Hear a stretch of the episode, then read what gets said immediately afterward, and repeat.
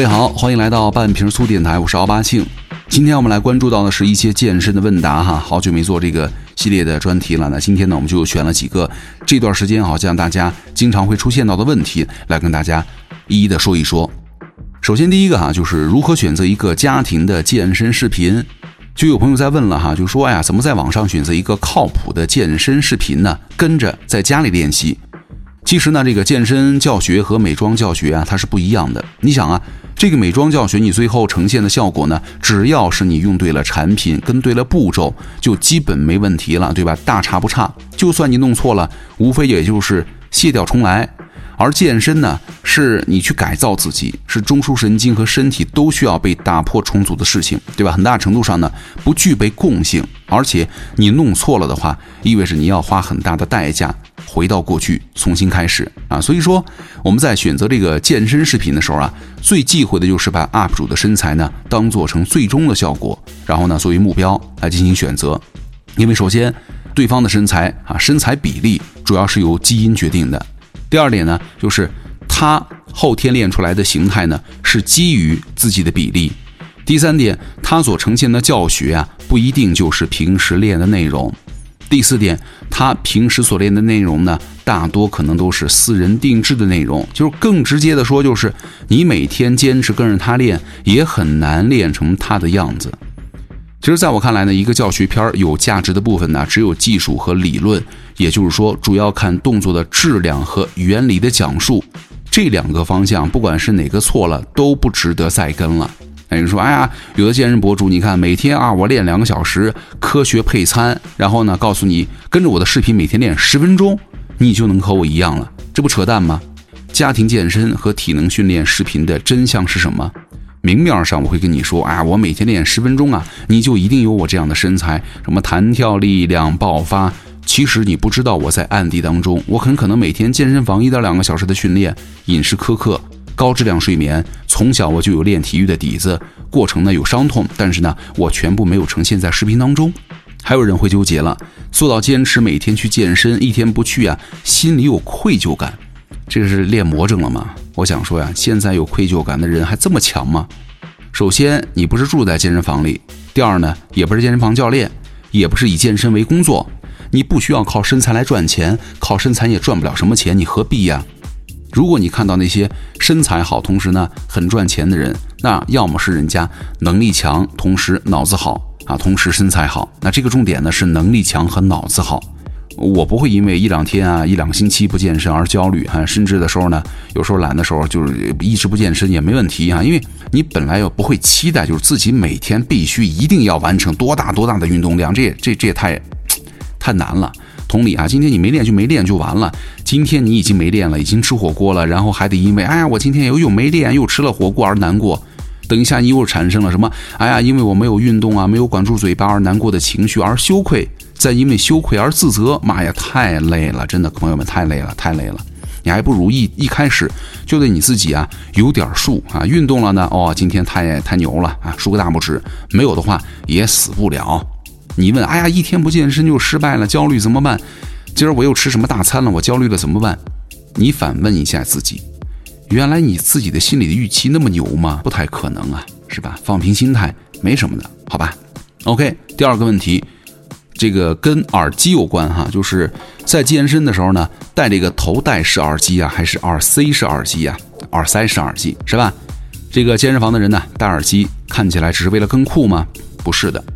这个一个好的健身环境啊，除了便捷的地理位置、优质的空气、干净够用的器械，还需要合适的背景音乐，对吧？就是 BGM。尤其是在这个抖音神曲啊，席卷了全国健身歌单的今天啊。健身房的会员呢，只有有的享受其中，有的呢面临崩溃。我发现真的，这个每个健身房的这个放的音乐的风格呀，是完全不一样。而这个放的音乐风格呢，可能跟前台啊这个放歌的小哥他的整体的音乐品味是有很大的关系的啊。不排除有一些高端健身房呢，人家有专属的一些运动歌单，但是我这个指的是大部分健身房，好像放歌呀非常的随性。我们来聊一聊这个音乐，它会影响人的健身效果吗？从撸铁的角度来说呢，英国伦敦的叫做布鲁内尔大学运动学院的一项研究发现，哈，节奏适当的音乐呢是能够减少疲惫感，并且产生积极性的。另外呢，相关的研究也表明了，当运动员的动作和音乐节奏同步的时候呢，他们的肢体也会更有力量。从这个有氧运动的角度呢来讲，音乐能够帮助跑者达到最佳的精神状态，以应对跑步训练，而且音乐能够提高积极的情绪。你比如说兴奋和快乐，降低负面情绪，比如说紧张啊、疲劳啊、压力啊。英国基尔大学的一项研究发现啊，跑步的时候呢，你听你自己喜欢的音乐，会降低对疲劳的感觉，让跑者呀觉得哎，跑步变得更加容易了。另外呢，音乐对于跑者的刺激，实际上是阻隔了疲劳等内部产生刺激产生的副作用。当跑者对于跑步的艰苦程度啊感觉降低之后，你就会认为啊，我跑得会更快了，更久了。专家就说了，呃，健身时候的听歌呀，它的益处主要是来自于心理因素了。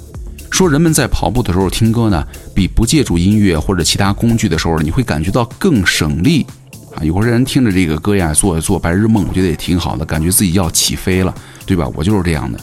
然后呢，健身的时候呢，容易啊出现的那些让人不愉快的反应啊，比如说呼吸困难呐、流汗呐，或者肌肉僵硬啊，都会通过传入或者感觉神经系统一个传递啊到大脑当中。那听歌呢，会对这类的感觉产生干扰。专家就说了，在你感到疲劳之前呢，音乐会阻断疲劳感和费力感，让你完全不会注意到。然后他还补充说，这样的阻断呢，只会在特定的时候出现，也就是一个人使用最高体力百分之七十的时候。呃，扯远了哈，我们再来说一说这个戴耳机的话题哈。那这个耳塞式耳机和头戴式耳机该怎么选择呢？其实对于很多选择困难症的人来说呢，面对市面上各种各样的耳机产品啊，真的是不太能够知道如何选择。今天我们就来跟帮各位哈分析一下。从这个类型上看呢，常见的就是耳塞式耳机和头戴式，对吧？这个耳塞式的优点呢，首先是便携，尤其是无线耳塞，它能够让你锻炼的更加自如。它重量轻，在运动当中呢，也会让你更加清爽。另外呢，性价比很高。这个头戴式耳机啊，更加专业啊，可能方方面面做工啊、用料啊，可能有些时候价格会高一点，对吧？耳塞式呢，相对来说，呃，价格要优优有优势一点。第二个头戴式的优点就是头戴式它不容易丢，对吧？你像那很多人这个用那个小耳机，对吧？塞到那儿就很容易丢啊，要么你左耳朵丢了，要么右耳朵丢了哈。相比于耳塞式的耳机来说呢，头戴式啊它更容易给你裹到头上。第二个呢，降噪效果更好，能够让你持续的沉浸在你自己的 BMI 当中啊，就不是啊，还 BMI BGM 当中。然后呢，另外一个就是很多人说啊，很酷，我这个外形很好看，对吧？但是呢，这个。耳塞式它也有它有缺点，刚刚我们说头戴式对吧？来说一说这个耳塞式的缺点。这个耳塞呢，它首先就是太小或者容易丢失，有些呢放到包里话就慢慢慢慢就找不着了。那有些人呢会觉得，哎呀，自己的耳朵呢没有办法带入这个耳入耳式的耳机就很难。然后另外一个就是降噪的效果啊，虽然说现在很多的专业耳机品牌啊做出的降过降噪效果很好的耳塞产品，但是呢，在很多人的一心里啊，还是觉得头戴式。对于外界的声音的屏蔽效果可能会更好，但是这个头戴式它也有缺点哈，比如说你那个跑步啊和有氧的时候，你用起来就很难受，对吧？因为包裹性太好，就会导致更多的出汗。另外呢，不太方便收纳。所以说各位，你们觉得头戴式耳机更适合你们呢，还是耳塞式更适合你们？你们在健身的时候用这个头戴的呢，还是入耳的呢？好，下一个问题，怎么样进行合理的清晨空腹有氧训练？首先来说一说什么人适合空腹有氧。第一个就是有一定耐力训练基础的人，比如说你至少有一年的规律的耐力的训练，高阶的健身爱好者和耐力运动员的特种行业。我觉得呃这个空腹有氧的话，不太适合不怎么运动的人和小白了。另外呢，空腹有氧睡前需要做什么？如果你决定了第二天早上要空腹有氧的话，睡前一个小时以内啊，最好喝点水，对吧？睡前呢，排出多余的水分。那睡前三十分钟呢，杜绝各种什么显示屏，放下手机，少吃瓜。主要的目的呢，就是让你们的睡眠质量更好一点。另外呢，起床不至于缺睡。另外，前一天晚上记得吃饭哈，晚饭要有不少的碳水，因为你是空腹有氧，它不是绝食有氧。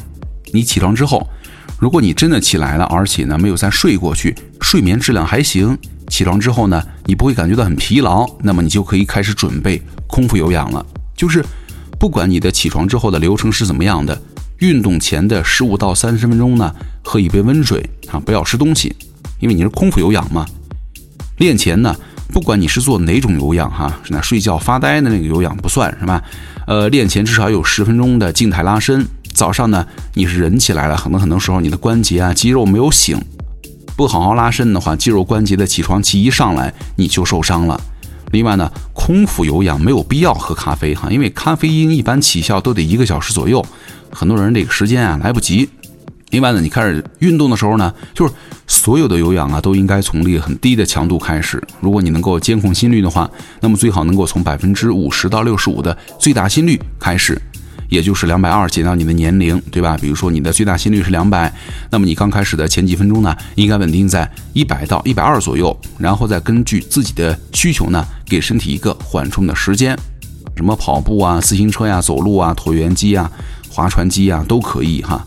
呃，另外呢，我觉得避免啊头部需要大幅度移动的项目哈，比如说疯狂的波比跳。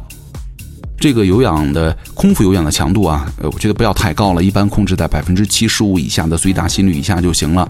或者运动过程当中呢，能够连贯的说出一句话超过七个字的话，就是强度太高容易低血糖，支出未竭人先晕就不太好了，对吧？运动当中呢也要注意哈，补补水。那练完了之后呢，呃，推荐啊直接吃点早餐哈，吃早饭之前呢喝一杯水，这个早餐呢。碳水一定要足，什么煎饼果子、鸡蛋灌饼、小笼包、粥、面、早茶，这些都是可以的，不吃是不行的。而且啊，有研究发现，空腹有氧辅助减脂啊，更适合男性。还有就是说，空腹有氧能够促进细胞的就脂肪细胞的脂肪运输和分解，增加血液当中等待被消耗的游离脂肪酸。但是呢，你空腹有氧比那些不空腹有氧消耗的能量要更多，通常是作为一天起练的补充训练。这个空腹有氧的疲劳度啊，运动困难要比非空腹有氧高一个档次。所以说，在尝试之前呢，尽量，呃，前一天呢吃饱休息好是最重要的了。下一个问题哈，说一周不锻炼就会觉得自己被肥肉包围了，这个是心理作用吗？就很多人觉得，哎呀。啊，今年呢，或者最近呢，我的这个健身频率啊明显降低了。有的人呢，甚至说几个月都没有去健身房，然后呢，引发了担心啊，说我辛苦训练出来的肌肉会不会就此消失啊？首先，给曾经辛苦训练的人呢吃一颗这个定心丸，那就是肌肉的分解和增长一样都没有那么容易，所以说你不用担心过度。哎呀，我这个没有去练呢，我就很快成为胖子了。这个健身的重要指标有三个。力量水平、肌肉维度和心肺能力，就是经过你的长期科学的训练的合理的饮食结构啊，身体的肌肉量会增长，并且呢，让皮脂也会得到很好的控制。肌肉的增长呢，是因为身体为了适应这个强度而产生的适应性变化，而控制体脂呢，是由于规律的训练，让身体会有一个很好的代谢水平，就是身体没有那么多余的热量积累。而你在训练频次降低或者一段时间停止之后呢，你的肌肉含量和基础代谢呢不会因此而迅速发生变换，而是一个循序渐进的过程。这个过程需要多久呢？之前的一个研究表明，哈，说当你在一周以内完全不活动的时候，你会流失将近一公斤的瘦体重。还有人说，大多数人会在停训三周以后发生力量下降和肌肉流失。但其实啊，你也不必过于的担心哈。这是一个平均时间，因为每个人的情况不一样嘛。而且这个并不完全是真正的肌肉流失，而是由于肌肉的内糖原水平和水分的储分下降。然后呢，还有一个研究表明啊，停训四到六周之后，通过认真练习，一个月就能够恢复到原来的百分之九十了。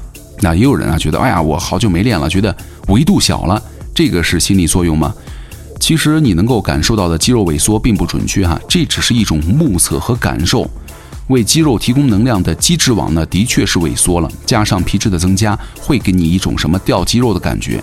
那肌质网是什么呀？它也叫做浆肌网，是肌纤维，然后呢内特化一个滑面的内特网。哎，这这很绕，咱们就不再这个展开说了。它的功能呢，就是参与肌肉的收缩活动，就是肌肉萎缩之后容易恢复吗？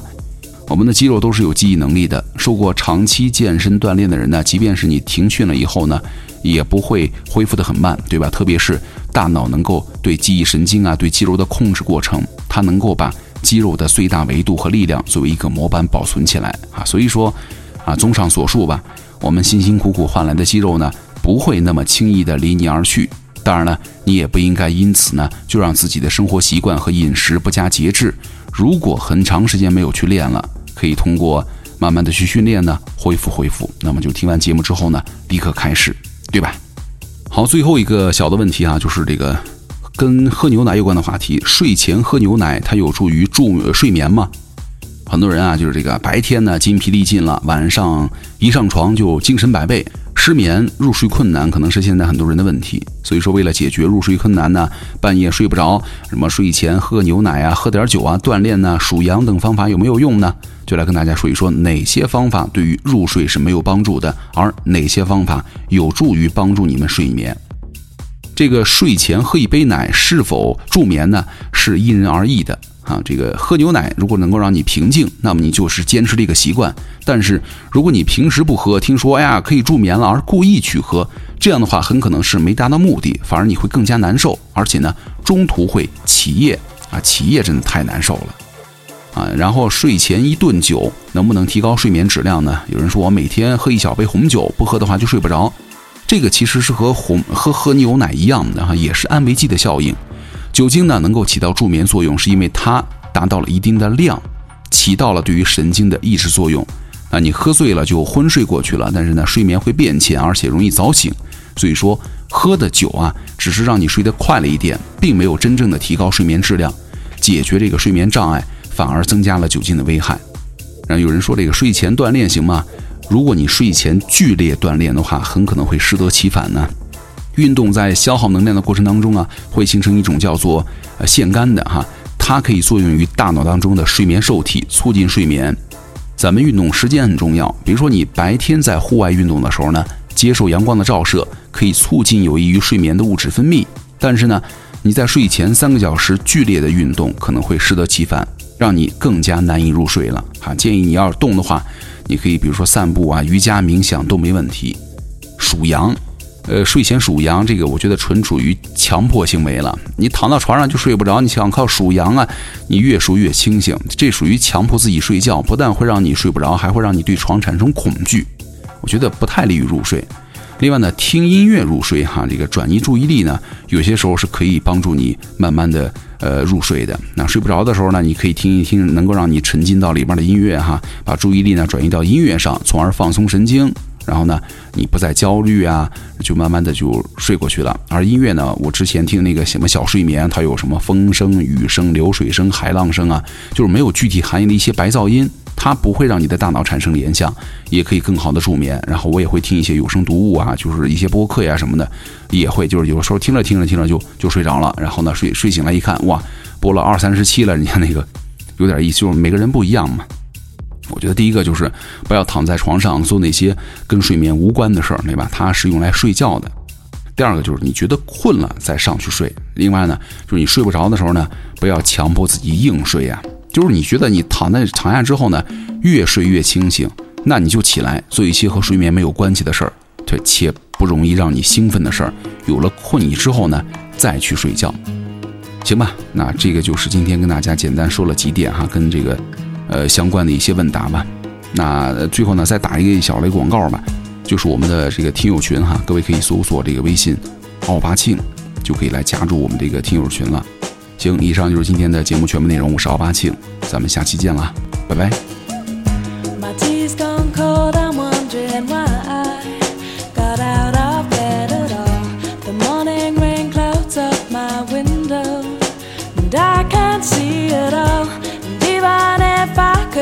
it'll all be great. Put your picture on my wall. It reminds me that it's not so bad. It's not so bad.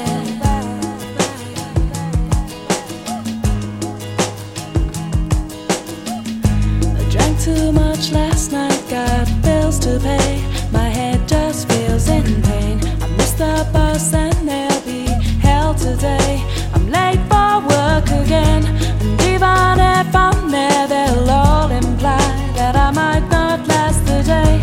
then you call me, and it's not so bad, it's not so bad. I